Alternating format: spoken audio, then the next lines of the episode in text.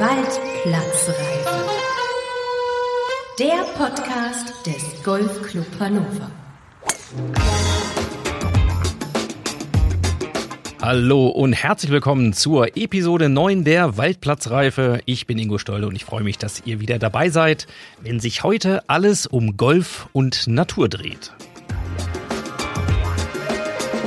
Im Gespräch mit Michael P. Wermelt und Thorsten Nowak beleuchten wir die kritischen Diskussionen um den Golfsport in, mit oder gegen die Natur.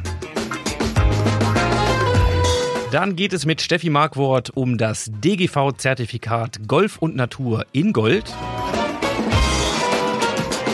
Und darüber hinaus gibt's alle Ergebnisse der Clubmeisterschaften 2023 und jede Menge mehr. In diesem Sinne ab auf eine neue Runde.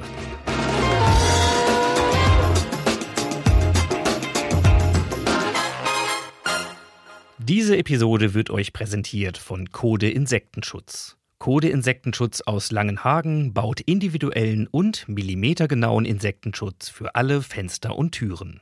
Code Insektenschutz. Professionell, schnell und zuverlässig.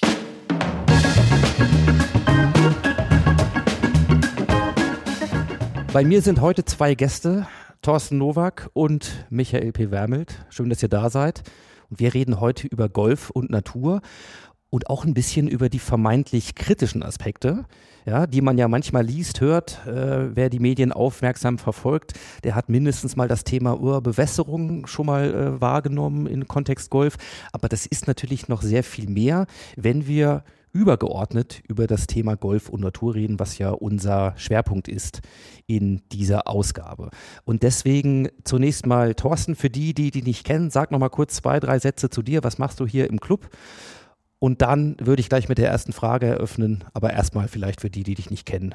Wer bist du? Was machst du hier? Ja, Thorsten Nowak, ich bin ähm, im echten Leben außerhalb des Golfs bin ich strategischer Geschäftsfeldentwickler und für das Business Partnering im Landesbetrieb IT Niedersachsen zuständig, war viele Jahre in der niedersächsischen Landesregierung zuständig für den Kinderschutz. Man sieht das vielleicht auch hier im Golfclub Hannover, ähm, die Kinderschutzinseln. Das ist so eine Geschichte, die ich zwölf Jahre begleiten durfte und äh, in diesem Kontext bin ich eben ähm, ursprünglich als Schaumburger auf den Golfclub Hannover aufmerksam geworden.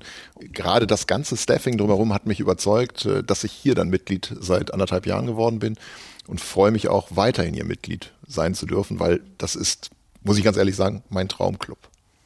Ah, herrlich. Ja, dem ist nichts weiter hinzuzufügen. Wir gehen mal gleich ins Thema rein, weil das ist ja wirklich interessant. Ich würde gerne zum Anfang mal wissen, wenn man über Golf und Natur redet, dann habe ich immer so das subjektive Gefühl, das klingt für viele wie so ein Widerspruch. Ja, woran liegt das eigentlich? Ja, grundsätzlich muss man ja das sehen, wie, wie Golf eigentlich gesehen wird. Golf als der elitäre Sport, der Sport der Reichen. Und dann bauen sie sich mitten in den Wald einen Golfplatz rein und äh, setzen sich über alle Dinge hinweg. Das mag vor 100 Jahren Realität gewesen sein heutige Realität ist eine ganz andere. Die Realität heute ähm, hat damit zu tun, wie schafft man das eigentlich, diesen Einklang der Natur. Eine Möglichkeit, die wir eben schaffen, ist, was zurückzugeben in unsere Natur. Jeder will die Natur schützen, wir tun's. Michael, Thorsten hat gerade gesagt, wie wir das in Einklang bringen, unseren geliebten Sport und die Nutzung der Natur, Klammer auf, nicht über Gebühr oder sogar was zurückgeben. Wie hast du denn das erlebt? Gucken wir jetzt mal nicht 100 Jahre zurück, sondern vielleicht sagen wir mal so die letzten 10 Jahre. Dieses Thema Golf und Natur. Golf und Natur hat eine ganz andere Dynamik gekriegt in den letzten 10 Jahren. Ich bin seit 20 Jahren hier im Amt und äh, da war zum Anfang, äh, hatten wir kein Thema über Golf und Natur. Die Natur war gegeben, die war vorhanden. Aber je länger man sich damit beschäftigt, auch der DGV hat das Thema ja dann aufgenommen, ich war mit Golf und Natur, was ja eigentlich ein Qualitätsmanagement mehr oder weniger ist, aber es brachte uns einfach doch auf die Richtung, dass wir uns bewusst wurden, dass wir uns um die Natur zu kümmern haben. Nicht nur hier unseren Sport ausführen können, sondern dass wir auch nicht, weil hier, ich sage mal, uns wirklich um die Bäume, um das Grün, um alles diese Dinge kümmern müssen und um, um Nachhaltigkeit zu erzeugen. Und in all diesen Bestrebungen haben wir ja immer nicht weiter 20 Jahren den, den Platz permanent umgebaut. Die Bäume waren ja gegeben Was wir eigentlich jetzt machen, ist in den letzten zehn Jahren, dass wenn wir wieder einen Wirbelsturm hatten oder einen Hurrikan hatten, der hier durchging, der also hier uns tot raus, rausgeschmissen hat, dann werden diese Bäume ersetzt. Früher wurden die Bäume nicht ersetzt. Da hat man einfach nur die Bäume gefällt, hat sie beseitigt und das war's. Aber heute haben wir den Anspruch, dass alle die Bäume, die irgendwo altersmäßig oder sturmmäßig bedingt sich verabschieden, dass die ersetzt werden. Wir haben zum Beispiel in diesem Jahr 800 kleine Bäume gepflanzt. Das andere Thema ist Wasser. Wir haben hier mit Wasser seit sehr, sehr vielen Jahren zu tun. Wie wir alle wissen, werden nicht, weil die Golfflächen ja nun bewässert, zwar nur nachts, nicht tagsüber. Aber wir brauchen doch Wasser, um diese Grünflächen so zu erhalten, dass wir unseren Sport auch optimal ausüben können. Als ich hier angefangen bin, gab es nur drei Brunnen. Das war's. Heute ist es ein Riesensystem geworden. Mit Umlauf, mit Vorlaufbecken, mit einem großen Teich. Und alle diese Dinge, nicht wahr, drehen sich hier sehr, sehr stark ums Wasser. Mhm. Also Wasser ist, glaube ich, ein Stichwort. Lass uns da mal einsteigen und zwar auch ein bisschen tiefer einsteigen. Du hast gerade schon ein paar Maßnahmen erwähnt, die in den letzten Jahren auch mit dem Platzumbau einhergegangen sind. Thorsten, wie ist es denn ähm, mit dieser Forderung der Einschränkung von ja, so einer Golfplatzbewässerung bei Wasserknappheit? das ist ja durch die Medien gegangen, gerade in der Stadt Hannover oder in der Region Hannover wurde es ja angedroht, dass man zu gewissen Zeiten nicht bewässern sollte und so weiter. Ich finde diese Idee grundsätzlich erstmal richtig, dass man sagt, geht bitte sensibel mit dem Wasser um. Denn Wasser kann man nicht reproduzieren. Wasser ist eine Naturentnahme. Zweiter Schritt ist aber, wie geht man sensibel damit um? Also wenn ich jetzt gar nicht bewässern würde, was würde dann passieren? Dann würden vielleicht Brachflächen entstehen. Vielleicht würde, wenn jetzt Trockenflächen entstehen und es kommt ein Regen, dann würde das Oberflächenwasser direkt in die Leine, zum Beispiel hier am Golfclub Hannover, wegfließen. Hätte ich auch nichts gewonnen. Erosion würde passieren. Für mich ist das immer so ein Henne-Ei-Thema. Ja? Wenn du es wenn tust, passiert was, wenn du es nicht tust, passiert auch was. Also müssen wir so einen Mittelweg finden. Und ich finde, ähm, beim Golfclub Hannover haben wir einen guten Mittelweg gefunden. Dieses nächtliche Bewässern ist ein Thema, Brauchwasser, also graues Wasser, wieder ähm, zu verwenden, ist ein weiteres Thema, mit Hilfsmitteln zu ähm, arbeiten, dass die Oberflächenspannung äh, weggenommen wird, dass es dann direkt an die Wurzel kommt, ist ein Thema. Die ganzen Maß- oder die ganzen Messinstrumente äh, sind ein Thema. Wir haben uns jetzt ähm, letztens erst ähm, angeschaut, auch von einem Startup aus Garbsen, wie mit Hilfe von Technologie zum Beispiel der richtige Bewässerungsstand äh, von den Pflanzen sich ausgemessen werden kann, so dass man dann sagt, muss ich jetzt bewässern, muss ich nicht, was erziele ich für einen, einen Wuchs damit? Wir sind die Vorreiter, die solche Technologie, wenn wir jetzt an dieses Startup aus Garbsen äh, denken, dann auch erstmal umsetzen. Bei allem drum und dran muss man immer den Weg finden, zwischen dem Verbot und dem Gebot. Und äh, da müssen wir jetzt wieder hinkommen. Und wir, und da beziehe ich mich auch persönlich mit ein, wollen das tun. Lass uns doch mal ein bisschen vielleicht auf Fakten schauen. Also wenn wir hier über Bewässerung reden, gibt es dazu mal irgendwas, wo man das fassen kann? Ja, man kann es sehr gut fassen. Wir wissen ja mittlerweile genau nicht an allen Stellen des Golfplatzes, wie viel Wasser wir benötigen würden. Wir haben ja ein unterirdisches System gebaut, nicht wahr, mit den Beregnungsanlagen und mit den ganzen Sensoren, wie Thorsten das eben richtig dargestellt hat, dass wir eigentlich genau die Werte haben. So. Das heißt, wir wässern nur dann, wenn wir es auch brauchen. Wir wässern nicht, weil wir einen 24-Stunden-Zyklus haben, sondern das geht sogar heute mit dem Handy hin, dass man jeden Beregnungspunkt nicht wahr, systematisch, also mit einem Handy steuern kann. Und unser Wassermanagement hier auf dem Platz sieht so aus, dass der, der verantwortlich dafür ist, nicht wahr, genau die Stellen erkennt, die trocken fallen und die, die nicht trocken fallen. Und dann wird das wirklich über Handy zum Beispiel heute mit einer digitalen Geschichte nicht wahr, dermaßen gesteuert, dass wir genau wissen können, wo geht das Wasser hin. Wir haben früher einfach nur aufgedreht, es wurde überall gesprengt und dann wieder abgedreht. Und heute machen wir genau die Flächen werden bewässert. Die werden vorher datenmäßig erfasst und werden dann nochmal nachgewässert. Also da hat das Gießkannenprinzip früher ja wirklich mal buchstäblich ja. ja, seine Berechtigung. Gibt es das mal in Zahlen zu fassen? Es hängt ein bisschen von den Sommermonaten ab. Also im Winter wird ja hier nicht gewässert. Es geht ja eigentlich nur um die Kernmonate Mai, Juni, Juli, August, September. Danach eigentlich wird nicht mehr gewässert. Das heißt, wir wässern hier sechs Monate im Jahr und die anderen sechs Monate nicht wahr, hilft die Natur sich selber. Das variiert von Jahr zu Jahr. Wir wissen, dass wir einen Verbrauch haben dürfen über die Wasserwirtschaft hier. Und wir merken, dass wir in diesem Jahr nicht wahr, ungefähr ein Drittel weniger gebrauchen, als wir im letzten Jahr gehabt haben. Nur mal um eine Menge anzugeben. Bei einem normalen trockenen Tag brauchen wir nicht wahr in der Nacht 450 Kubikmeter. Das ist das, was auf die Anlage geht.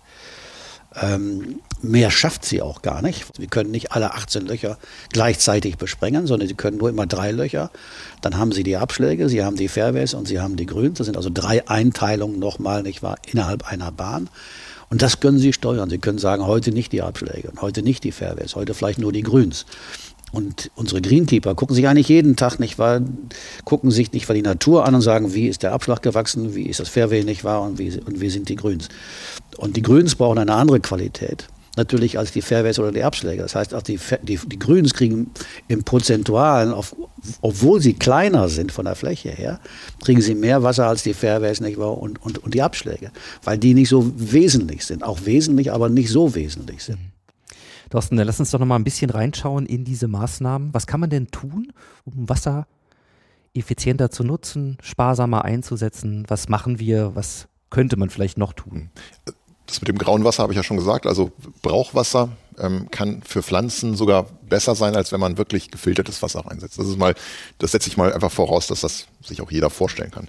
Aber viel wichtiger ist, das Wasser auch wirklich so lang wie möglich im Boden zu halten. Weil wenn es dann in die Leine fließt und über die Leine dann, äh, dann irgendwie in die, in die Nordsee fließt, ähm, dann, dann ist es ja versalzen. Also von da aus ist es dann nicht mehr wertvoll. Das heißt, unsere Herausforderung wird sein, das so lange wie möglich an der Pflanze halten zu können oder eben bei uns auf der Anlage behalten zu können. Das heißt, es müssen Methoden, ähm, jetzt sind ja jetzt schon einige ähm, angesetzt worden, aber natürlich muss man jetzt gucken, wie, wie arbeitet mit den speziellen Moosen, die dann da bleiben. Also Stichwort Schwamm statt oder es als Schwamm zu sehen. Das heißt, ähm, immer, wenn man es braucht, es abgeben zu können, das Wasser. Was man übrigens auch nicht vergessen darf, ist, trotzdem durch die ganzen Bewässerungsmaßnahmen füttern wir auch die Leine. Also wir können jetzt natürlich auch nicht sagen, bauen das so, dass überhaupt kein Wasser mehr in die Leine geht.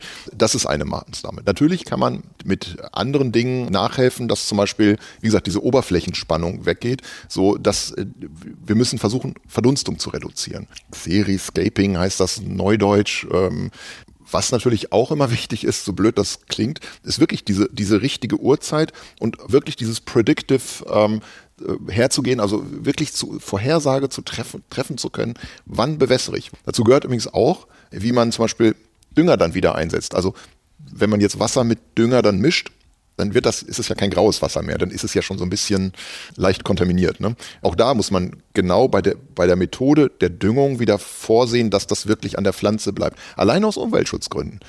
Es ist nicht mehr der Hahn aufdrehen, sondern es ist wirklich eine hochwissenschaftliche und hochkomplexe Tätigkeit zu sagen, wann ist der richtige Zeitpunkt, wann sind die richtigen Methoden, wo ist die richtige Bodenbeschaffenheit und was ist die richtige Beregnungslänge. Und mit fortschreitender Technologie und Digitalisierung steht gerade für, für diesen Club eben noch viele, viele Optionen, ähm, das noch weiter zu perfektionieren. Ich darf das vielleicht noch mal ganz kurz ergänzen. Was wir ja auch gemacht haben, ist, wir haben eine Wetterstation. Die steht ja mitten auf, also fast auf einem Fairway drauf, sodass wir genau die, Daten, wie ähm, Thorst gesagt hat, nicht mal messen können. Aber was wir auch gemacht haben, wir haben ja den Wald hier und der Wald bringt Schatten.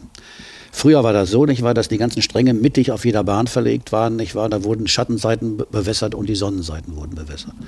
Das haben wir geändert. Wir haben dann daraufhin nicht, war uns die Schattenseiten, die, die sind definiert worden, nicht wahr? wo haben wir mehr Schatten, wo haben wir weniger Schatten.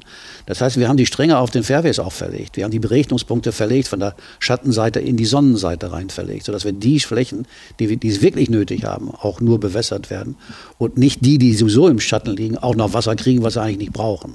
Und wir haben einen Greenkeeper, der kümmert sich nur ums Wasser. Also wenn man ja, nach einem Anwendungsfeld sucht, wo Algorithmen und künstliche Intelligenz einen unterstützen können, ja, dann glaube ich, haben wir hier eins äh, gefunden. Lass mich nochmal einen Aspekt äh, dazu ergänzend fragen. Welche Rolle spielt Schulung ähm, und Wissen und zwar sowohl für die Experten, ja, auf, auf Greenkeeping-Seite, weil es hat seine Komplexität, als aber auch für die ganz normalen Mitglieder. Was machen wir da? Welche Rolle spielt das? Hat das auch einen Einfluss? Es hat einen großen Einfluss. Ähm, also bis, bis dato war es immer so, nur Learning by Doing. Das heißt, nicht weil die Greenkeeper in ihrer Ausbildung nicht war, werden natürlich mit der Wasserfrage werden sie beschäftigt. Wir haben hier in all den Jahren hier, weil wir so einen hohen Eisengehalt im Wasser haben, haben wir uns nicht mal mit allen möglichen Wissenschaftlern hier auseinandergesetzt. Nicht wahr? Äh, ein großes Teil, nicht wahr? ein großer Teil der, der, der Wasseringenieure sitzt zum Beispiel hier in Garbsen. Wir haben die alle hier vor der Tür. Wir haben sie hier gehabt, wir haben Messwerte gemacht, wir haben das Wasser gemessen, wir hatten eine riesige Anlage um Sauerstoff mit, mit, mit Sauerstoffanreicherung. Das hat aber letztendlich nichts gebracht. Ähm, es wurde uns gezeigt, wir fanden das gut. Das ist also in einer Anlage angewandt worden, nicht wahr? Äh, die also vier, die also zwölf Monate im Jahr bewässert wurde. Und unser Problem ist, wir haben nur die sechs Monate und die anderen sechs Monate eigentlich haben wir einen Stillfall. Das heißt, das Wasser hat ja auch einen Zyklus. Und wenn man das nur sechs Monate braucht, nicht wahr, dann hat man also eine Trockenlegungsphase von weiteren sechs Monaten. Das hat Einwirkung auf die Brunnen und, und, und, und, und. Alle diese Daten, die haben wir heute. Das haben wir uns alle an, er, erarbeitet, auch durch die Wissenschaftler, die hier vor Ort sind. Und deswegen haben wir ein Know-how und wir wissen heute mehr denn je, wie wir mit Wasser umzugehen haben. Und nun ist es ja so, das Thema heißt ja nicht Golf und Wasser, das heißt ja Golf und Natur. Also Wasser ist eine zwingende Voraussetzung für Wachstum, für Pflanzen. Aber es gibt ja noch sehr viel mehr, nämlich äh, schauen wir mal auf das Thema wir liegen hier in der Natur, wir wollen nicht auf Kosten der Natur unseren Sport machen. Wie sieht es denn aus mit diesem Aspekt von Pflanzen und Tieren, Insekten, also Biodiversität, die Vielfalt, die Artenvielfalt? Ähm, es gibt ja nicht nur äh, Wildschweinzäune hier, ähm, sondern auch sehr, sehr viele Insekten. Wir sind hier mittendrin. Also, ähm, wie sieht die Bilanz da aus? Welche Aktivitäten entfaltet der GCH, um auch diesem Thema gerecht zu werden? Also, wir haben uns ja mit befasst um eine eventuelle Erweiterung der Anlage hier. Wir wollten mal äh, vor einigen Jahren nicht war Richtung Leineraue gehen, was leider verworfen wurde. Und in dieser Erhebung damals haben wir nicht war uns haben wir uns die Aufgabe gestellt, was du gerade angesprochen hast, Artenvielfalt nicht wahr zu dokumentieren. Wir haben ja da dokumentiert, welche Pflanzen wir haben, welche Insekten wir haben, welche Vögel wir haben. Unter anderem haben wir Fledermäuse. Und wir haben einen sehr, sehr guten Kontakt nicht wahr, mit dem BUND. Es gibt ja eine Frau in Garbsen, nicht wahr, das ist die Fledermaus-Expertin oder Zuständige für Fledermäuse. Ähm, wir haben an der Bahn 16 in einem alten Pumpenhaus, was leider nie funktioniert hat, deswegen war es dann auch verkommen, wurden also vor langer, langer Zeit, also ich bin, als ich in den Club reinkam, war mir bewusst, wir haben Fledermäuse. Und als das ganze Thema aufkam, wie, wie schützen wir Art, Artenvielfalt, haben wir das Thema vorgebracht mit den Fledermäusen. Jetzt kommt nicht, weil die Dame vom BUND, die hat einen Schlüssel hier. Die kann nachts, weil die fliegen ja, das sind nur nachtaktive Vögel, die hat einen Schlüssel. Die kann sich also nachts nicht wahr hier in den Club nicht wahr hineinbringen. Die hat einen, Schluss, hat einen Schlüssel für das Tor. Die kommt auch nachts, die setzt sich hin und beobachtet nicht wahr dann die Fledermäuse. Sie hat auch neue Aktivitäten gestartet, indem sie nochmal neue Nistkästen gesetzt hat und so weiter, sodass nicht wahr das beschützt und behütet wird. Und unsere Mitglieder eigentlich wissen darüber Bescheid, nicht wahr, dass dem so ist. Im Rahmen der Umbaumaßnahmen mit den neuen Grüns äh, haben wir uns natürlich auch mit den Grassorten auseinandergesetzt. Und da gibt es einen Professor in Osnabrück, nicht, weil der kümmert sich nur um Grassamen, um für Golfplätze. Das ist eine Kapazität in Deutschland. Der war dann hier, der hat dann genau eruiert, Bodenbeschaffenheit und, und, und, und, und. Hat dann genau definiert, welche Zusammensetzung von Grassamen es hier nötig hat, nicht wahr, um hier einen optimalen Wuchs zu erreichen. Und das sind Pflanzen heute nicht, weil die brauchen weniger Wasser als die alten Pflanzen. Das heißt also, auch da hat sich was getan, dass nicht wahr, die Züchter der Grassamen ja, also andere Sorten jetzt züchten, die also resistenter sind gegen, gegen Hitze und, und, und, und gegen Wärme. Das heißt, alle Grünen sind alle neu eingesät werden, schon mit dieser Erkenntnis dieser neuen Grassamen. Also es ist ein Spektrum von vielen, vielen Maßnahmen, auch mit den Tieren, mit den, mit den Bäumen.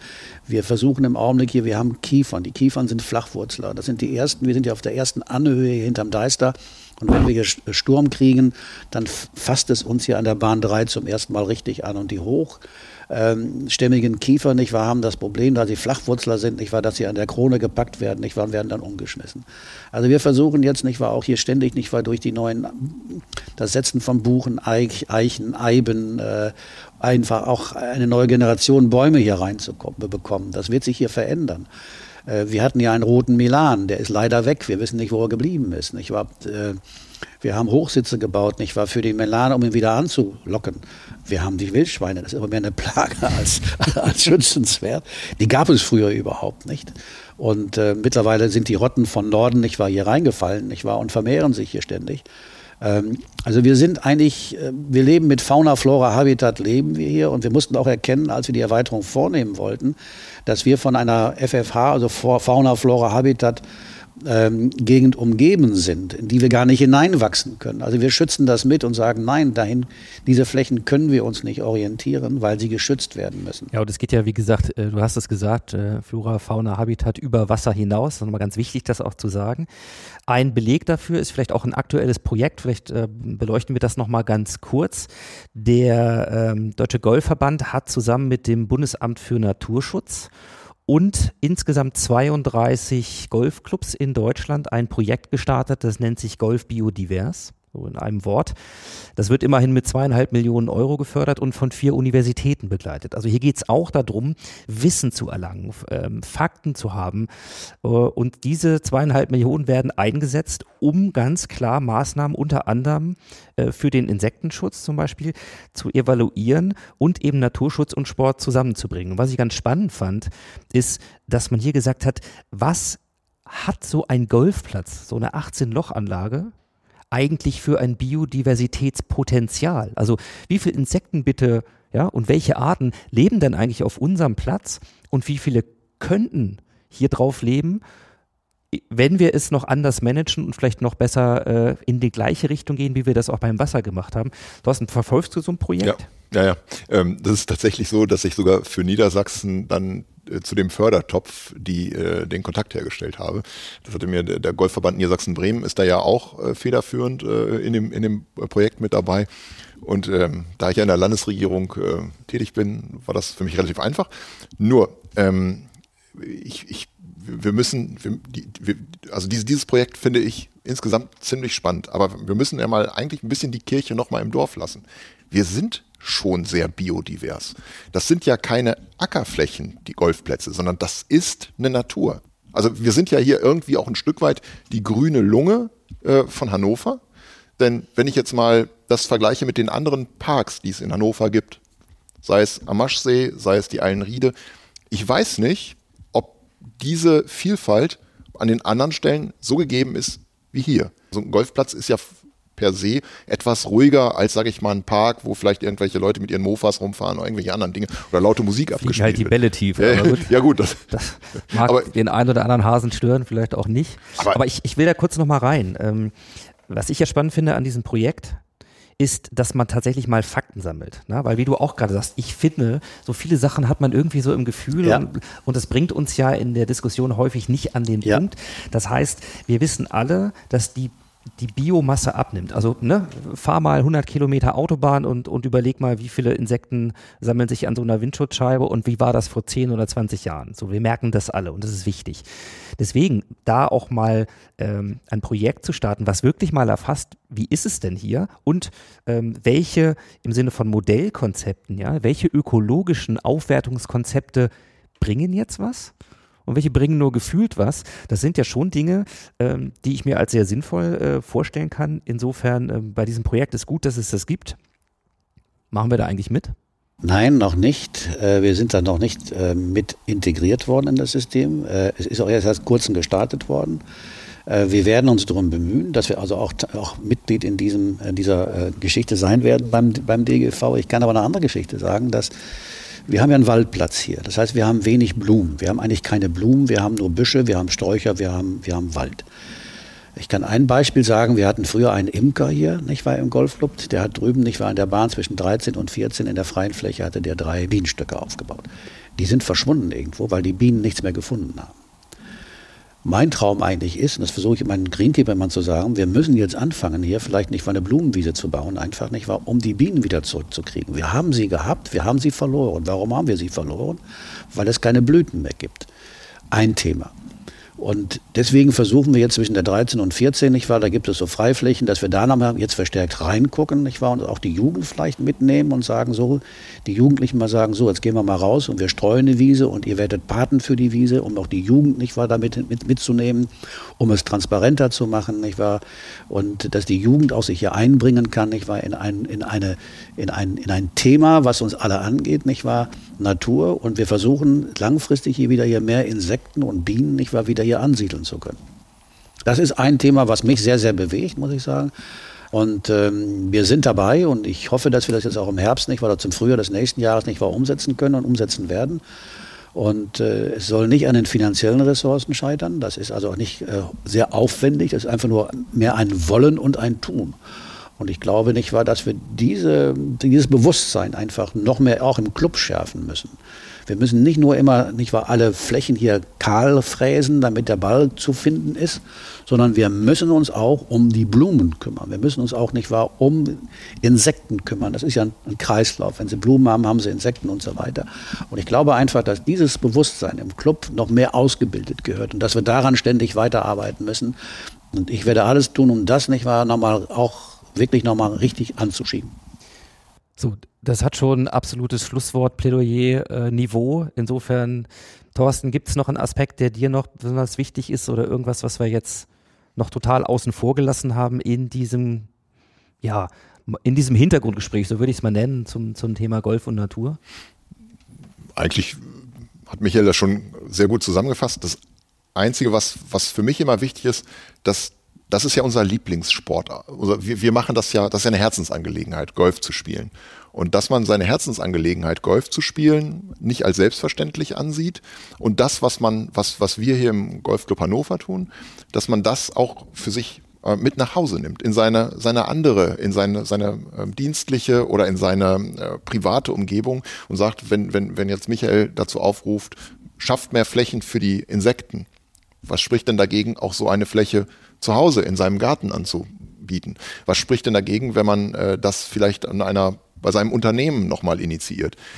Dann runde ich das mal ab und sage, wenn wir weiter diesen Weg gehen, wäre ja wünschenswert, dass man in weiteren 100 Jahren rückblickend vielleicht mal sagt, zum Thema Golf und Natur, überhaupt zum Thema Naturschutz und Klimaschutz. Mensch, die Golfer waren damals eigentlich welche, die vorangegangen sind. Ja, das wäre doch mal was. Das ist, das ist auch so. Sehr gut. Meine Herren, ich danke äh, für das Gespräch, ich habe wieder viel gelernt und äh, danke bin dir, auch froh, dass wir auch mit unserer Waldplatzreife immer einen kleinen Beitrag dafür leisten können, dass dieses Thema immer wieder auf die Agenda kommt, denn das wird uns ja dauerhaft begleiten. Insofern vielen Dank für eure Zeit. Wir danken dir, Ingo. Sehr gerne. Danke, Thorsten. Dankeschön.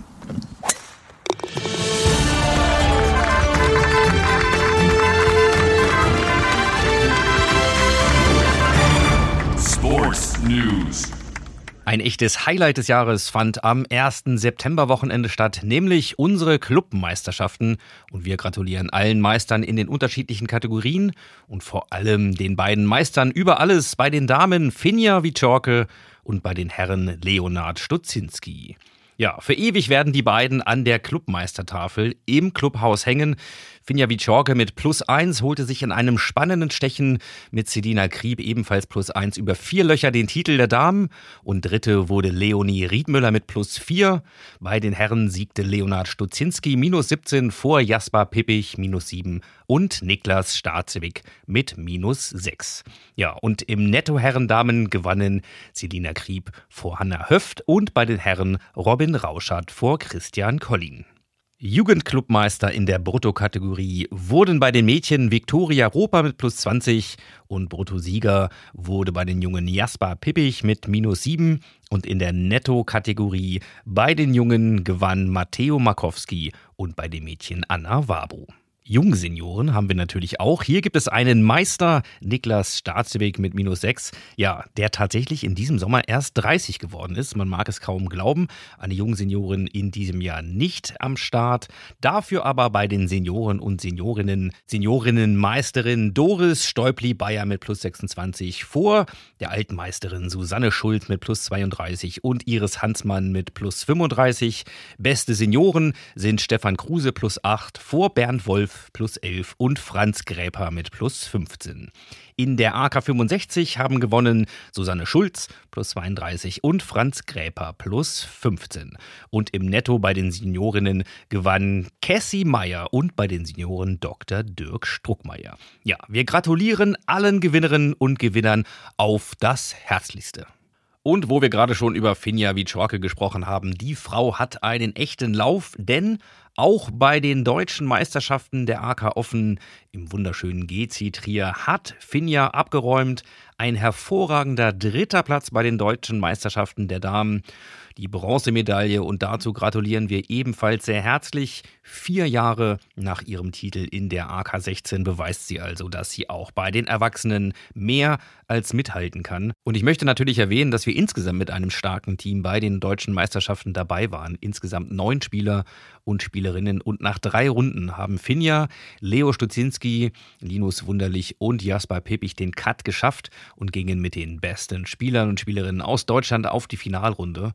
Am Ende erreichte Jasper Pippich einen sehr respektablen elften Platz bei seiner AK Offen Premiere und Leo Stitzinski wurde 24. Linus Wunderlich 37. Und in diesen an Meisterschaften so reichhaltigen Zeiten gab es natürlich auch noch die deutschen Mannschaftsmeisterschaften der jungen AK 16 im GC Rhein-Wied. Und hier erreichte die Mannschaft am ersten Wochenende des Septembers den vierten Platz nach einer ganz tollen Aufholjagd. Denn nach dem ersten Tag und nach den Vierern lag die Mannschaft noch auf dem zehnten Platz. Aber einige starke Einzelergebnisse haben uns am Ende dann noch geholfen, sechs Plätze gut zu machen. Unseren Club vertreten haben Jasper Pippich, Moritz Denecke, Leo Thiemann, Johann Warbo, Moritz Müller und Alexander Thiemich. Ja, und natürlich als Trainer dabei Alexander Schmidt und Leon Aubrecht. Und die Jungs haben mir versprochen, im nächsten Jahr wieder alles zu geben, um dann einen Medaillenplatz zu erreichen. Das war der Sportblock und die Saison ist ja noch nicht ganz zu Ende. Es kommen also noch einige Dinge, darüber berichten wir dann in den kommenden Episoden.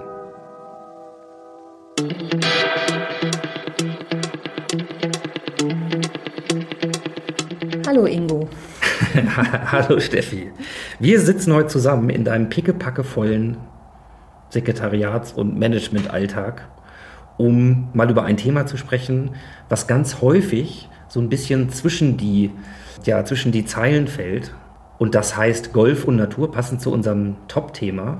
Und ganz konkret auch das DGV-Zertifikat in Gold.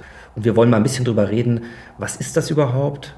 Was bringt uns das? Und dafür hast du dir heute Zeit genommen. Dafür schon mal vielen Dank.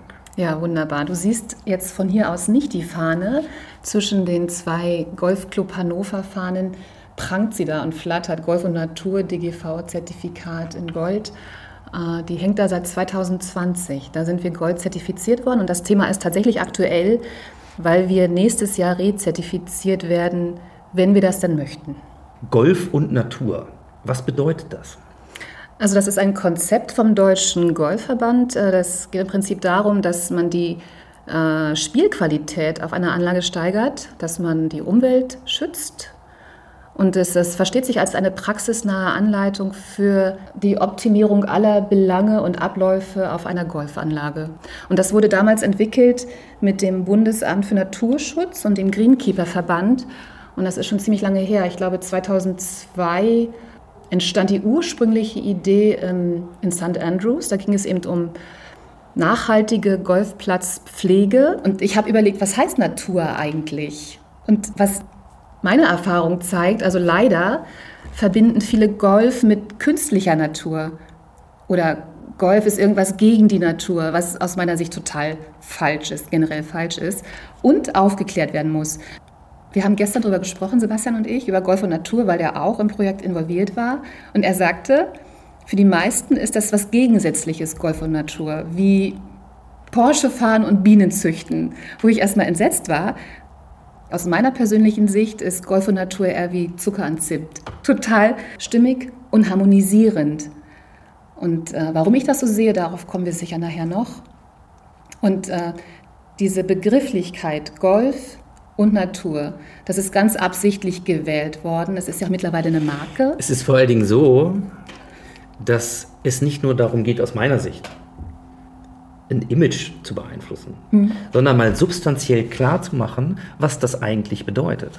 Also wenn ich das so mal in meinen Worten sagen darf, dann funktioniert ja Golf ohne Natur nicht. Also Zucker und Zimt äh, gehört zusammen, du sagst das so schön, und wir reden ja hier über die Grundlage für das Spiel. Das heißt, in dem Moment, in dem wir diese beiden Dinge nicht sinnvoll miteinander verbinden, leidet zwangsläufig auch das Golf und damit alles, was diesen Verein, diesen Club ja ausmacht und was wir hier als Leidenschaft miteinander teilen. Und dass es tatsächlich unglaublich viel braucht, um da auch besser zu werden, um auch Zukunftsfähigkeit zu schaffen. Das wollen wir heute mal ein bisschen beleuchten, denn das macht man sich gar nicht klar, ja, auch ich nicht, weil man vieles gar nicht mitbekommt. Also mhm. lass uns mal ein bisschen tiefer einsteigen. Dieser Zertifizierungsprozess, der 2015 gestartet ist, den hast du ja auch von Anfang an durchlaufen. Mhm. So, gab es damals eine klare Motivation, warum man das macht, denn, wenn ich das richtig verstanden habe, musstet ihr das ja nicht tun, oder? Nein, das äh, Prinzip Golf und Natur beruht tatsächlich auf dem Prinzip der gelenkten Eigeninitiative und ist absolut freiwillig. Wir haben uns ähm, dazu durchgerungen, eigentlich um äh, Bestandsaufnahme zu betreiben, um kritisch zu hinterfragen, wo stehen wir eigentlich auch um Bestehendes schon zu bewerten und auch zu sehen, in gewissen Bereichen sind wir richtig gut aufgestellt. Aber wir wollten hauptsächlich auch Wissen erlangen, uns verbessern und haben uns eben dadurch oder haben uns entschieden, uns freiwillig zertifizieren zu lassen, um dem Ganzen eine gewisse Struktur zu geben, weil äh, das Vorgehen für das erste Abzeichen Bronze ist ganz klar geregelt. Man entscheidet sich, wir wollen das und daraufhin erfolgt die Registrierung und dann bildet man ein Team zu dem am besten jetzt ein Vorstandsmitglied gehört, ein äh, Vertreter aus dem Greenkeeping. Meinetwegen, wir hatten damals von der Landesforst noch einen Vertreter da, haben uns später für Silber noch eine Dame vom NABU dazu geholt. Das passte ganz wunderbar. Ähm, dann, ich war dabei aus dem Office, habe eben die Koordination gemacht.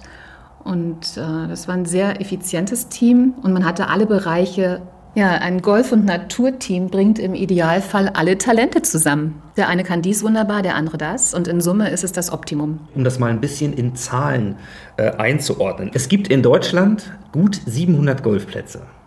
Genau, davon sind tatsächlich, ich glaube, seit 2005 gibt es die Möglichkeit der Zertifizierung.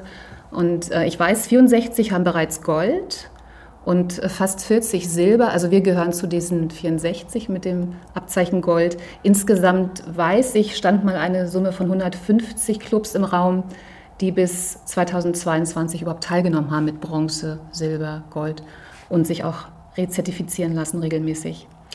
Ja, das heißt, wir gehören zu weniger als 10 Prozent die diese ganzen Anforderungen, da werden wir heute mal ein bisschen drüber hören, das ist nämlich eine ganze, ganze Menge, mhm. tatsächlich so weit erfüllen, dass sie das Goldzertifikat bekommen? Äh, zu Golf und Natur gehören eben quasi vier Schritte.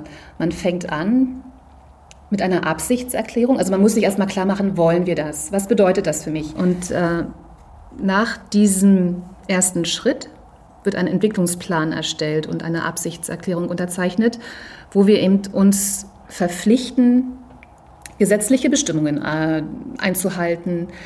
Tatsächlich war dann der nächste Schritt die wirklich harte, zeitraubende Arbeit, den äh, Bestandsbogen auszufüllen. Ich kann dir das mal zeigen. Das sind drei dicke, fette Ordner und die teilen sich auf in vier verschiedene Bereiche. Ich sage dir einfach mhm. mal, ne? Natur und Landschaft, äh, was gehört dazu? Flächenverhältnisse, gesetzliche Naturschutzauflagen. Was haben wir eigentlich für Tiere und Pflanzen vor Ort? Welche Biotypen, welche Flora und Fauna ist hier vor Ort? Dann gibt es kulturhistorische Stätten zum Beispiel. Hier der Bunker auf der 16 war dann Thema. Gibt es Naturdenkmäler? Das gehört also alles zur Natur und Landschaft. Dann das zweite, Pflege- und Spielbetrieb. Sehr umfassend. Ermittlung der eigentlichen Spielqualität 2015, 16. Das waren quasi alles Vorstufen auch für den Grünsumbau. Dann äh, Wassermanagement, wie gehen wir damit um, was passiert, wie erfasse ich es, wie führe ich es weiter. Dann wurde eine Düngedokumentation gefordert. Dann gibt es die Anforderung, Pflegepläne zu erstellen in Abstimmung mit den Turnierplänen. Die Idee dahinter ist, das zu professionalisieren, effizienter zu gestalten, nachhaltig abrufbar zu dokumentieren.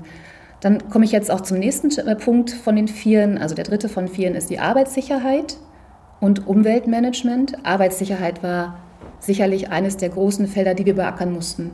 Ganz wichtig. Letztendlich müssen aktuelle Arbeitsschutzbestimmungen beachtet werden, Gefährdungsbeurteilungen erstellt werden Auf jeden Fall gibt es da kontinuierliche Prozesse, die man eben durchlaufen muss, weil, was man nicht vergessen darf, unser ehrenamtlich arbeitender Vorstand haftet persönlich also ja. wir wissen ja, es gibt Vorschriften, äh, auch Gesetze, die sich weiterentwickeln für alles Mögliche, mhm. äh, was man meistens erst dann erfährt, genau, wenn es zu spät ist. Tatsächlich auch äh, in dem Zusammenhang wirklich gut erstellt wurde, ist ähm, Maschinenverzeichnisse des Fuhrparkes mit Wartung und Reinigung. Dann hat ja auch ähm, Ralf Däne, der Kfz-Meister, gewisse Dinge übernommen, die jetzt wirklich reibungslos funktionieren. Ich hatte neulich eine lustige Begebenheit. Vor einem wichtigen Turnier sind die Greenkeeper in Kolonne über den Platz gefahren und waren rechtzeitig, wirklich vor der Zeit fertig. Und dann meinte nur Sebastian Böhm, ja, es ist ja auch nichts kaputt gegangen. Irgendwie, er war selber überrascht, wie smooth und reibungslos das alles vonstatten ging. Und so soll es auch sein. Ja, was bedeutet, ähm, wir können gleich noch in den vierten Block gucken, aber es bedeutet vor allen Dingen, dass man einmal diese ganze Grundlagenarbeit machen muss. Mhm. Als du gerade Bogen sagtest, ja, Erfassungsbogen, das klingt ja so süß. Wenn ich mir drei dicke Leitsordner vorstelle, dann ist das ein ganz schön langer Bogen, mhm. Äh, der da zu erfassen war.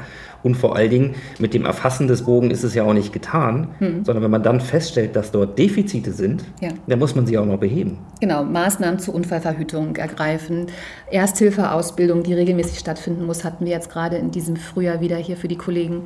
Dann müssen Notfallpläne erstellt werden, die eigentlich obligatorisch sind, Fluchtweg, Sammelpunkte, all die Dinge werden ja auch vom Auditor kritisch hinterfragt. Oder kann man nicht sagen, ja, mache ich nächstes Jahr, schaffe ich dies Jahr nicht. Ne? Das muss dann tatsächlich fertig gemacht werden.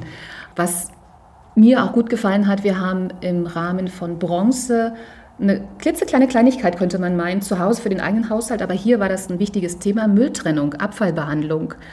Mm, es wurden dann Papiertonnen aufgestellt und jeder Mitarbeiter gebeten, bitte entsorge dein, was möglichst wenig Papier ausdrucken und bitte entsorge das in Papiercontainer. Die Reinigungskräfte, Housekeeping wurden dann gebeten, das auch dann entsprechend in die Papiertonne zu bringen. Das betraf die Trainer damals, die ja auch viel Umverpackungen immer haben. Das betrifft jedes Mal einen neuen Pächter, dass sie mit denen darüber sprechen, wie behandelst du den Abfall, wie minimierst du den. Ne? Das, sind, das war im Zusammenhang mit Bronze ein gutes Thema, das läuft mittlerweile. Ähm, was ich von sagte, vier Themenbereiche. Das vierte, das ist Öffentlichkeitsarbeit und Infrastruktur.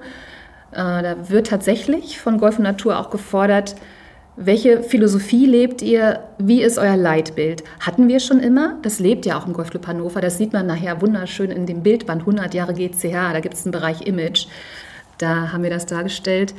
Äh, aber Presse- und Öffentlichkeitsarbeit ist natürlich auch ein ganz wichtiger Bestandteil. Tu Gutes, rede darüber, bring es an die Öffentlichkeit. Immer wieder durchdringe damit die Leute. Das wird eben auch ganz konkret gefordert. Da gab es einen Punkt, Mitgliederzufriedenheitsabfrage. Das ist eine Sache, die ich gerne regelmäßig machen würde. Leute, spiegelt uns wieder, nicht nur gefühlte Fakten, sondern ganz konkret, äh, seid ihr zufrieden mit diesem, jenem, welchen Öffnungszeiten, Spielbahn draußen. Dann äh, gibt es natürlich im Bereich Öffentlichkeitsarbeit und Infrastruktur auch noch Auflagen, was das Personal anbelangt, Qualifikation und äh, berufliche Fortbildung. Und ein Unterpunkt in diesem Bereich war auch die Beschreibung der Infrastruktur. Welchem Zustand befinden sich die Betriebsgebäude, also nicht nur Werkshof, sondern auch Caddyhaus, auch Restaurant, äh, und welche Auflagen müssen erfüllt werden, gesetzesmäßig, zum Beispiel kleiner E-Check, großer E-Check, solche Dinge haben wir begonnen, damit auch wieder zu etablieren. Was ich, so, gerade so als Gedanke bei mir einschleicht, ist ja, wenn man das alles gut hinkriegt, dann merkst du wahrscheinlich von all dem gar nichts. Ja, im Idealfall ist das wohl so, genau. Ja, weil wir natürlich im Grunde Dinge damit regelmäßig kontrollieren, in den Fokus bringen, die, wenn sie nicht funktionieren, zu Unmut führen. Das heißt, all das dient mit Sicherheit schon mal dafür, eine ganz, ganz hohe Mitgliederzufriedenheit herzustellen. Und damit möchte ich mal vielleicht noch ein bisschen weiter gucken. Warum bringt uns das was? Natürlich bringt es uns Prestige, das Label Golf und Natur in Gold. Äh, es bringt uns auf jeden Fall aber auch Rechtssicherheit. Ne, das ist ein ganz wichtiger Punkt dann ähm, ich finde es wichtig, es ist quasi eine Reduzierung der Haftungsrisiken, hatte ich vorhin schon gesagt. Vorstand muss sich absichern, werden alle gesetzlichen Auflagen eingehalten. Hm? Das, das kann man damit gewährleisten. Und was bringt es uns? Ja, ich, ich finde es wichtig, dass man sich immer wieder noch verbessert und sich kritisch hinterfragt. Und kritisch hinterfragen klappt wunderbar, wenn von außen jemand noch mit drauf guckt. Und das passiert ja durch den Auditor. Ähm, die haben uns viel Spielraum gelassen. Dinge, die entschieden worden sind, wurden dann aber auch variiert und angepasst in den einzelnen Prozessen. Bronze, Silber, Gold. Aber da kam immer die Nachfrage, ist es erledigt? Na, wir haben damals auch eine Timeline erstellt. Kann ich dir jetzt zeigen, das sind mehrere große ähm, Zeitbalken, wo eben terminlich drin steht, dies und das und jenes ist geplant, ist begonnen, ist abgeschlossen. Und äh, ganz wichtig, dass auch zukünftige Vorstände da drin blättern können und sehen können, ey, was ist hier eigentlich alles verankert oder fundamental schon geklärt. Und was, was bringt es uns noch? Ja? Also nicht nur Nachvollziehbarkeit für nachfolgende Vorstände, sondern kleines Beispiel, wenn man jetzt ein gutes Archiv hat und die Dokumentation funktioniert, ja, dann kannst du, wie wir das jetzt mit der Driving-Range-Überdachung hatten, wir wollten Fördermittel beantragen Ende letzten Jahres und brauchten einen Bauantrag. Zack. Und dann ging das in einem Affenzahn, weil wir relativ schnell auf alle aktuellen Unterlagen zurückgreifen konnten. Riesenvorteil. Das macht dich auch in Verhandlungen mit Behörden sehr, bringt dich in eine gute Position. Es, es bringt ein besseres Standing, weil wir haben zum Beispiel auch im Bereich Silber mit Dagmar Strube, das ist die Naturschutzbeauftragte in Garbsen für Fledermäuse, also eine absolute Fachfrau, die hat seither auch einen Schlüssel für das Tor vorne, weil sie selbstständig agiert und in dem Bunker auf der Bahn 16, das ist ein ähm, Winterschlafplatz für Fledermäuse, seltene Arten. Und wir haben tatsächlich verschiedene Bäume hier auf der Anlage. Da leben Fledermäuse, das hat sie alles dokumentiert. Und daher, wenn etwas abgeholzt wird, dann geschieht das in Zusammenarbeit, in Abstimmung. Das ist wichtig, auch für die Stimmung untereinander. Ne? Wir sind nicht konträr. Wir sind einfach, wir, wollen, wir ziehen am gleichen Strang. Wir wollen das Gleiche, die Natur bewahren und schützen. Und wir haben zum Beispiel auch mit ihr in einer Aktion äh, Fledermaus-Schlafkästen angeboten zum Verkauf. Mitglieder haben diese gekauft und dann wurden die hier an gewissen Stellen, wo sie eben als Fachfrau sagte, das passt, angebracht. Und dann hat jetzt jeder, der einen gekauft hat, weiß, das ist mein Fledermaus-Schlafkasten und das ist schon ein schöner Bezug.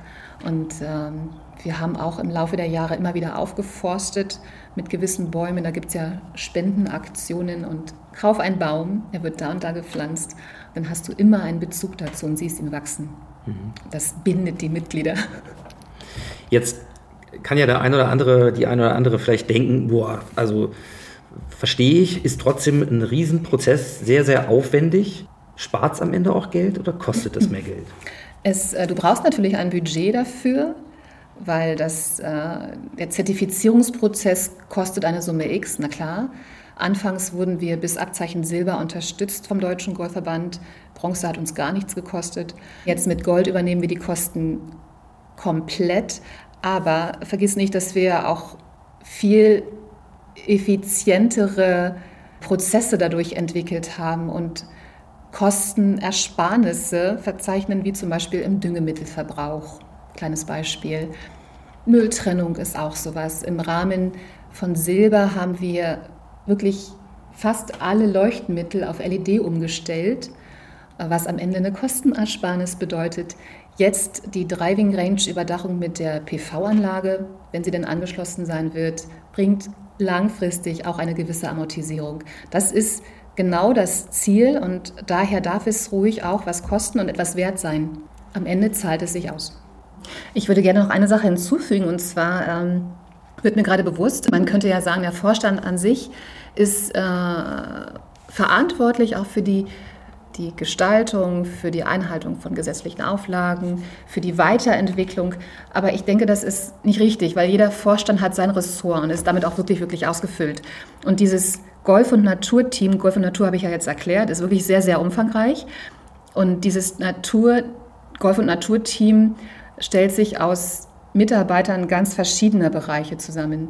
Also ehrenamtliche Mitarbeiter, feste Mitarbeiter, Naturschutzbeauftragte, äh, Mitglieder hatten wir ja auch schon dabei im Rahmen von Gold, haben uns auch Mitglieder unterstützt. Und diese, dieses unterschiedliche Team, also ich finde immer so vielfältig ein Team ist, so super gut ist es am Ende auch. Ähm, und da geht es eben um die Entwicklung unseres Platzes und daraus sind Sachen entstanden, wie zum Beispiel damals im Rahmen von Bronze Umbau des Caddyhauses unter energetischen Gesichtspunkten. Ne? Dann äh, jetzt langfristig die Weiterentwicklung, eventuell die Erweiterung unseres Golfplatzes. Mittelfristig war es dann auch die Umgestaltung der Grüns, ein Riesenprojekt. Es ist jetzt nicht so, dass irgendeiner sagt, wir machen das mal schnell und einer ist der Entscheider. Es ist die Summe der Entscheidungen von verschiedenen Gremien. Und äh, Golf- und Naturgremium ist eben auch ganz starkes Team, weil jeder sein Know-how mit reinbringt und eben immer im Fokus hat die Weiterentwicklung der Anlage in die richtige Richtung. Dann lass uns doch zum Abschluss tatsächlich noch mal ein bisschen nach vorne gucken. Diese Zertifizierung haben ja ein Ablaufdatum. Ist ja nicht so, dass man das einmal erreicht hat und dann gilt das für immer und ewig und sich darauf ausruhen kann. das wäre so. schön.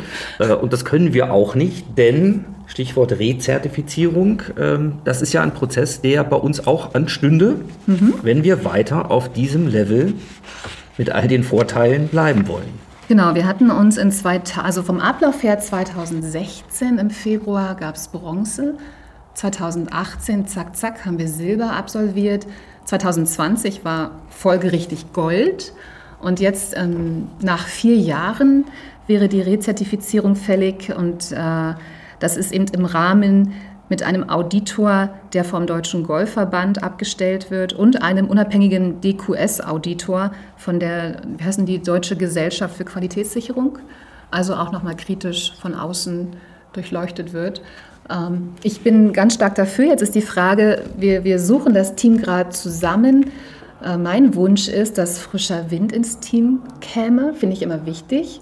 Was wir brauchen, sind neue Kräfte oder Köpfe und Input und vor allem auch kritische Blicke, gerne auch hinterfragende Stimmen. Wer also Zeit, Lust hat und sich berufen fühlt, ist da herzlich gern willkommen, sich bei uns zu melden. Ja, und um das nochmal zu unterstreichen, du hast es gemacht, aber mal ganz einfach gefragt, es ist ja nicht nur viel Arbeit, zumindest wenn man dir so zuhört, ist das ja auch eine Überzeugung, eine Haltung und ich kann mir auch vorstellen, dass du einiges dabei gelernt hast. Es schadet nie, besser zu werden. das ist mein Anspruch. Ich bin sehr serviceorientiert. Ich möchte, ich habe einen hohen Serviceanspruch, wenn ich woanders bin und habe den gleichen Anspruch, wenn ich hier bin und hier arbeite. Ja, Genau. Auf jeden Fall kann ich mal eins sagen. Ne? Wenn man sich damit auseinandersetzt, dann ist es ja vielleicht so, dass man am Anfang denkt, oh, das ist ja alles ein bisschen unsexy. Ja? Ist total Boah. unsexy.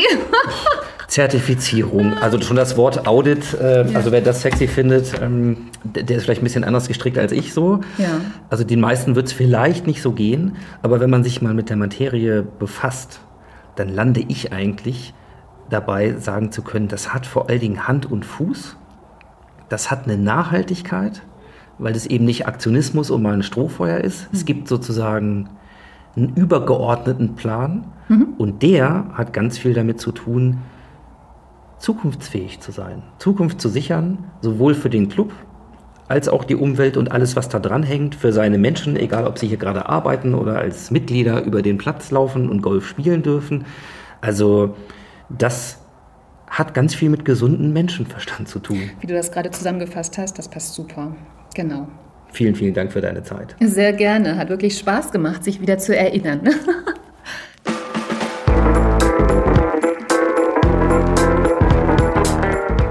Ja, wir sind heute zu Gast im Außeneinsatz. Diesmal hat es uns nach Langenhagen Kaltenweide gebracht und zwar zu Pascal Kolei und Marco Deppe zu Code Insektenschutz. Erstmal schön, dass wir heute zu Gast sein dürfen und guten Morgen. Guten Morgen. Guten Morgen. Schön, Schön dass wir hier sein dürfen. Ja, gleich mit Kaffee, so geht das gut los. Ich habe schon gerade gesagt, ich war noch nie in der Ecke. Aber einige sportliche Gemeinsamkeiten haben wir schon kurz festgestellt, nämlich euer Engagement im Golf, aber auch im Fußball, wo meine Jungs dann regelmäßig auflaufen. Aber heute ist unser Thema Golf und Code Insektenschutz. Ihr gehört zu den Partnern des Golfclub Hannover. Ihr engagiert euch dort. Und im Rahmen unseres Partner-Talks geht es ja mal darum, ein bisschen die Leute, die Menschen kennenzulernen, die dahinter stehen und natürlich auch euer Unternehmen. Erzählt uns doch mal ein bisschen, was Code macht und wie lange ihr schon dabei seid. Ja, wir sind jetzt seit ähm, vier Jahren am Markt. Wir verkaufen individuell hergestellten Insektenschutz für Fenster und Türen, Millimeter genau gefertigt. Ähm, für jede Öffnung am Haus können wir einen Insektenschutz anbieten. Genau, und das äh, machen wir in der ganzen Region Hannover. Sind eigentlich auch die einzigen, die das hauptsächlich anbieten und haben da auch Erfolg mit. Marco, wo, wo kam die Idee her? Die Idee kam von Pascal. Pascal hat, das, äh, hat damit angefangen ging dann los und äh, irgendwann haben wir uns mal, äh, saßen wir abends zusammen, haben darüber gesprochen, wie, wie es weitergeht, ob ich da gegebenenfalls auch Interesse daran hätte. Der Schritt war dann, glaube ich, genau der richtige. Ja, anfangs habe ich das alleine gemacht, aber es war einfach irgendwann, es war zu viel und äh, hat man alleine nicht mehr geschafft. Und da hatte das ganz gut gepasst, haben wir uns zusammengetan und das funktioniert auch sehr, sehr gut. Ja. Jetzt darf ich ja verraten, wir machen ja Audio und kein Fernsehen, aber die Stimmen klingen nicht nur jung, ihr seid auch äh, in der Blüte sozusagen äh, knapp dem Teenie-Alter entwachsen, wenn ich das ein bisschen übertreiben darf. Also sprich, ihr seid noch relativ jung, Jungunternehmer, kann man glaube ich sagen. Ja. Ähm, habt ihr Unternehmerblut irgendwie in der Familie oder woher kam so ein Impuls, sich selbstständig zu machen? Ach, handwerklich begabt waren wir beide schon immer, haben schon immer viel zu Hause gemacht und ähm, selbstständig sein wollten wir, glaube ich, beide auch schon immer und das haben wir hiermit einfach kombiniert. Und äh, seid ihr überwiegend regional dann auch im Einsatz oder bundesweit? Wie, wo ist euer Einzugsgebiet? Wir sind regional unterwegs. Also die ganze Region Hannover, so ein bisschen plus minus drüber drunter, ähm, je nachdem, wo die Anfragen herkommen. Aber bundesweit wird sich für uns nicht lohnen, weil zum Kunden fahren, ein Aufmaß machen, ein Angebot schreiben und so weiter, das lohnt sich einfach nicht dafür nach, nach, nach Köln oder was weiß ich zu fahren. Mhm. Ja, und jetzt sind wir ja zu Gast im Rahmen der Waldplatzreife, also unseres Vereins Golf Podcasts. Sprich, wir wollen auch ein bisschen über Golf reden. Mhm. Wo ist denn eure Verbindung zum Golf? Ja, ich spiele Golf, seitdem ich laufen kann im Grunde. Ähm, habe das mein ganzes Leben lang getan. War früher auch im Golfclub Hannover tätig. Und daher auch die Verbindung zum Golfclub Hannover. Ich selber habe früher, weil ich sportlich auch gut aktiv war, viel von Firmen profitiert, die ein Sponsoring gemacht haben, weil irgendwo muss das Geld ja auch nochmal herkommen, wenn man irgendwelche Wettkämpfe außerhalb hat. Und äh, das will man natürlich mit so einem Engagement irgendwie auch so ein bisschen zurückgeben. Und daher kommt die Verbindung zum Golfsport und auch im Speziellen zum Golfclub Hannover. Und bei dir, Marco, golfst du auch? Gar nicht. Keine Zeit. Einfach keine Zeit dafür, nein, überhaupt nicht. Okay, da könnte ich dir jetzt einige Episoden ans Herz legen zum Thema, wie sich das vielleicht doch miteinander verbinden lässt. Aber Zumindest äh, eine Achse ist ja hier relativ klar. Mhm. Hast du denn noch Zeit zum Golfen? Nee, ich wollte immer mal wieder anfangen, aber habe es die letzten paar Jahre nicht geschafft, weil dann doch zu viel Arbeit war und ähm, bin jetzt vor einem halben Jahr gerade Vater geworden und habe die Hoffnung, dass wenn mein Sohn dann mal läuft und äh, selber einen Schläger halten kann, dass ich dann auch wieder anfange mit Golf spielen. Es macht einfach Spaß, es ist ein toller Sport und ich vermisse es auch ein bisschen, aber man muss sich auch nichts vormachen, man braucht da schon ein bisschen Zeit für und ähm, das, das geht halt gerade nicht. Aber es wird mit Sicherheit in zwei, drei, vier Jahren dann wieder wieder funktionieren. Ja. Und wer hat dich damals zum Golfsport gebracht? Das war meine Oma. Die hat Golf gespielt, der Klassiker, mitgenommen zum Golf, zum Kindertraining.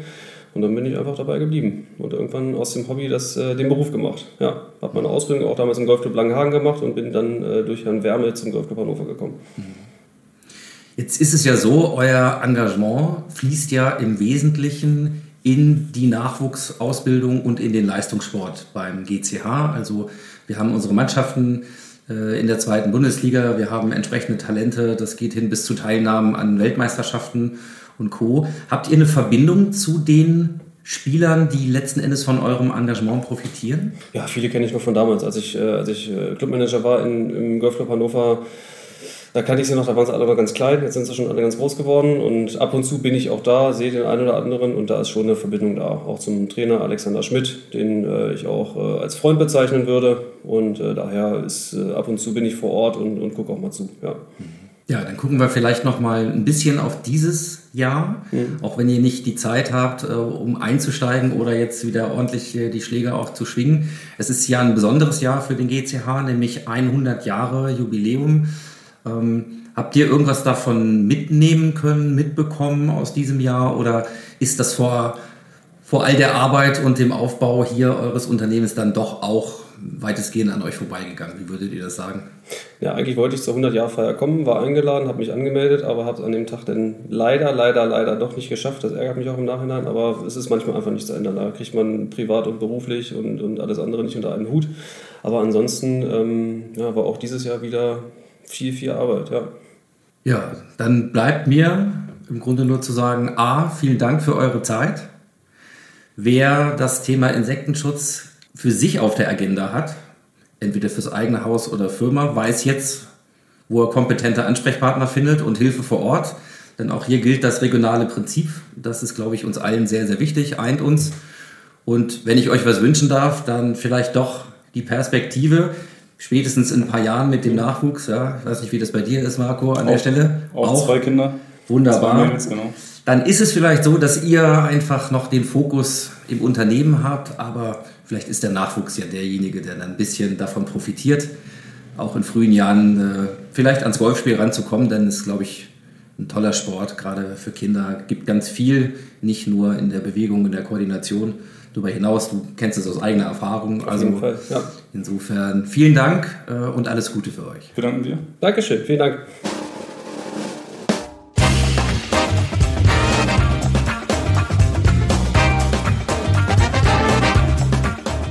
Ja, wir sind wieder da. Hier ist Tea Time, der Golf-Podcast mit äh, Flo, Bernd und Jens. Wir kommen immer dienstags auf allen Podcast-Plattformen neu auf eure Ohren und äh, fungierten ja so ein bisschen als kleines Vorbild, denn äh, hätte es uns nicht gegeben, wenn wir die Geschichte richtig verstanden haben, dann wärt ihr vom Golfclub Hannover auch nicht auf die Idee gekommen, mal was anderes zu machen, mal nicht irgendwie ein Magazin zum Jubiläum oder irgendwie eine andere Geschichte, sondern einfach, ihr habt einen Podcast und das finden wir großartig und deswegen kommen wir natürlich auch eurem Wunsch nach und haben aus unserer Rubrik Hammergag der Woche auch für euch für die großartige Jubiläumsshow hier ähm, in jeder Folge einen Hammergag von und mit Bernd Ritthammer.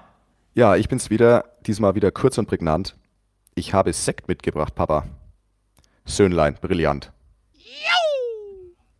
Ah, keine Schleichwerbung an der Stelle. das, okay, okay, da, da, da war, ich würde dem so eine 6 oder 7 von 10 geben. Also oh. er war schon legit. Ne? Also ist schon angemessen. Zwar haut er mich nicht von den Socken, aber ein ordentlicher, angemessener Flachwitz. Gerne. Vielen Dank, Bernd.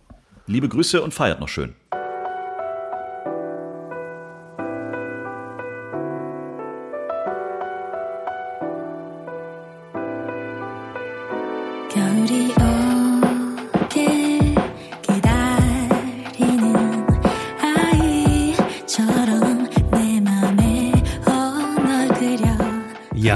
Das war sie, die Episode 9 der Waldplatzreife, diesmal mit unserem Schwerpunktthema Golf und Natur.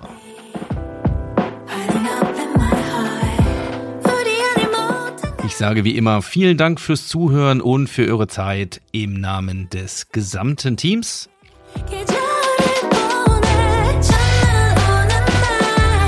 Und wenn ihr mal eine Folge verpasst habt, kein Problem. Ihr findet alle Episoden hier auf unserem Podcast-Kanal und auf unserer Website unter golfclub-hannover.de slash club slash podcast.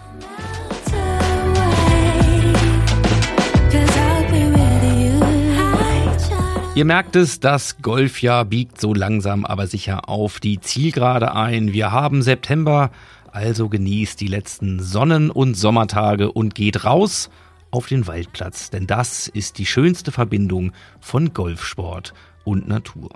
Oder wie Steffi es sagen würde, Zucker und Zimt.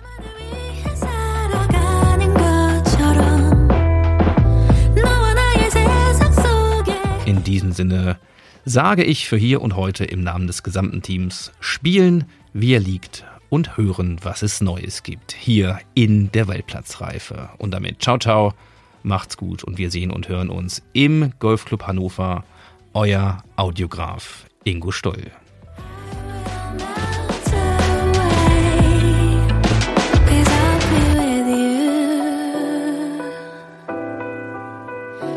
I'll be with